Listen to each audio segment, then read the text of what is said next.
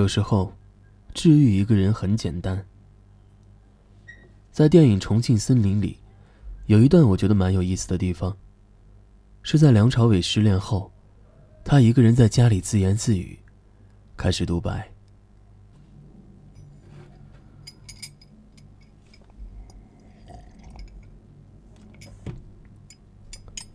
自从他走了之后，很伤心。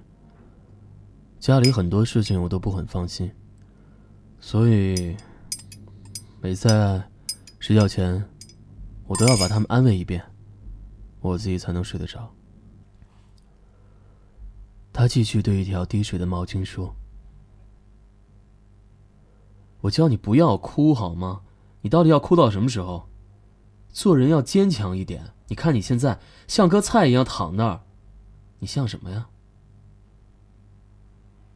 需要我帮忙吗？嗯，哼，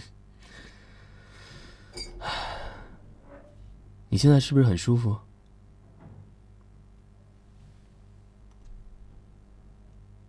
看到这段的时候，我觉得他好伤心寂寞。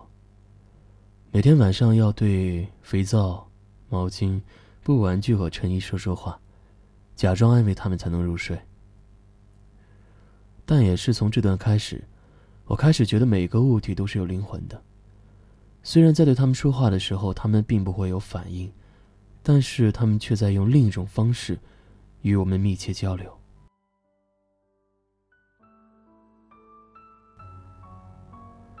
我不知道你有没有发现，当你与一件物件相处久了之后，你们的磁场便会相互感应。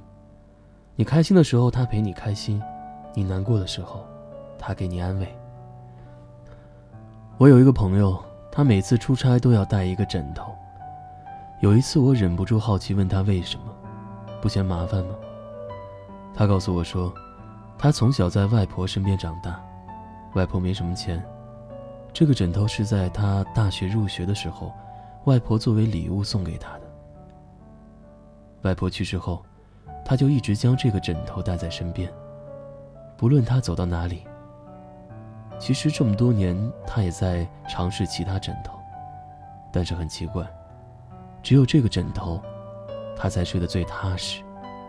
即使在最陌生的环境里，也可以安然入眠。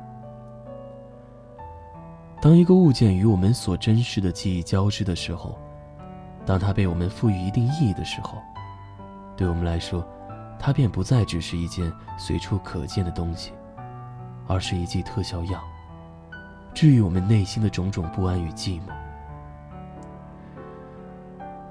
我在情绪很低的时候，不想跟任何人讲话，不想跟朋友倾诉，也不想被安慰，只想自己慢慢消化体内的负面情绪。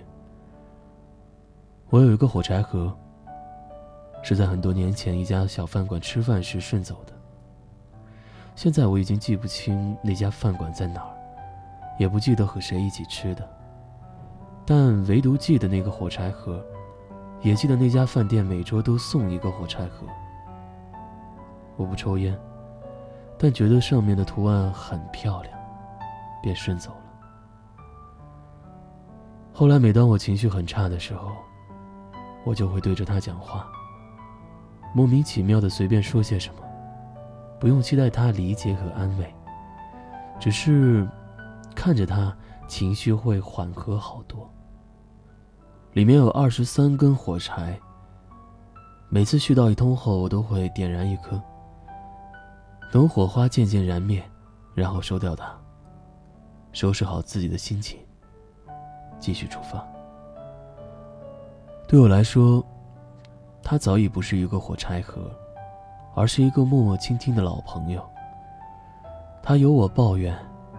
耐心等我发泄后，给我一个无形的拥抱，带走我的负能量，治愈我所有的不快。其实有时候治愈一个人很简单，可能就是你生活中的小物件。被阳光晒过一床舒适柔软的被子，你倒在上面时能闻到阳光的味道。一个恋人送的水杯，你用它喝热水时。眼前浮现他的样子，心里是甜的。一张老友送的 CD，每次听的时候，音符流淌的是过去的时光。每一件物品都有它自己的灵魂，有一段它的故事，承载着一段记忆。有时看着他们一直陪伴我们，带给我们温暖，便是这世间最好的治愈。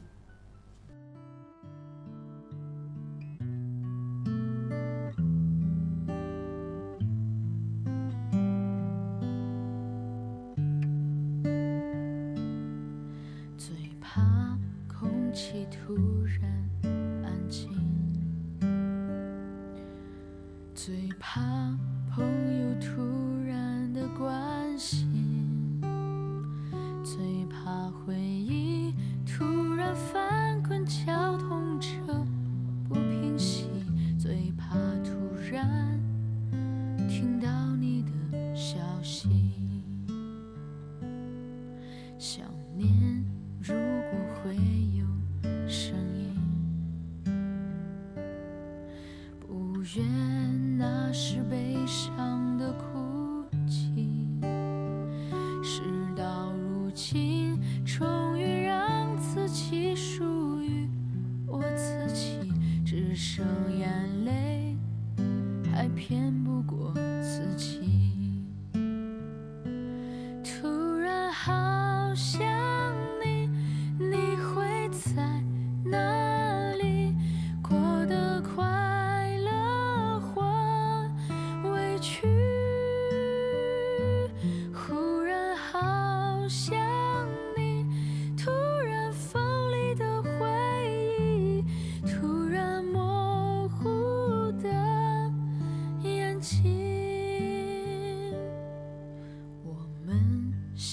一首最美丽的歌曲。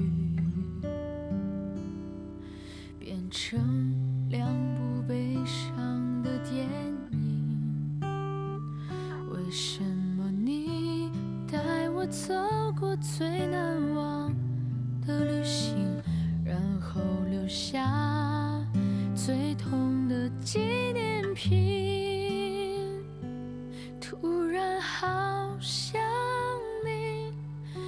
会在哪？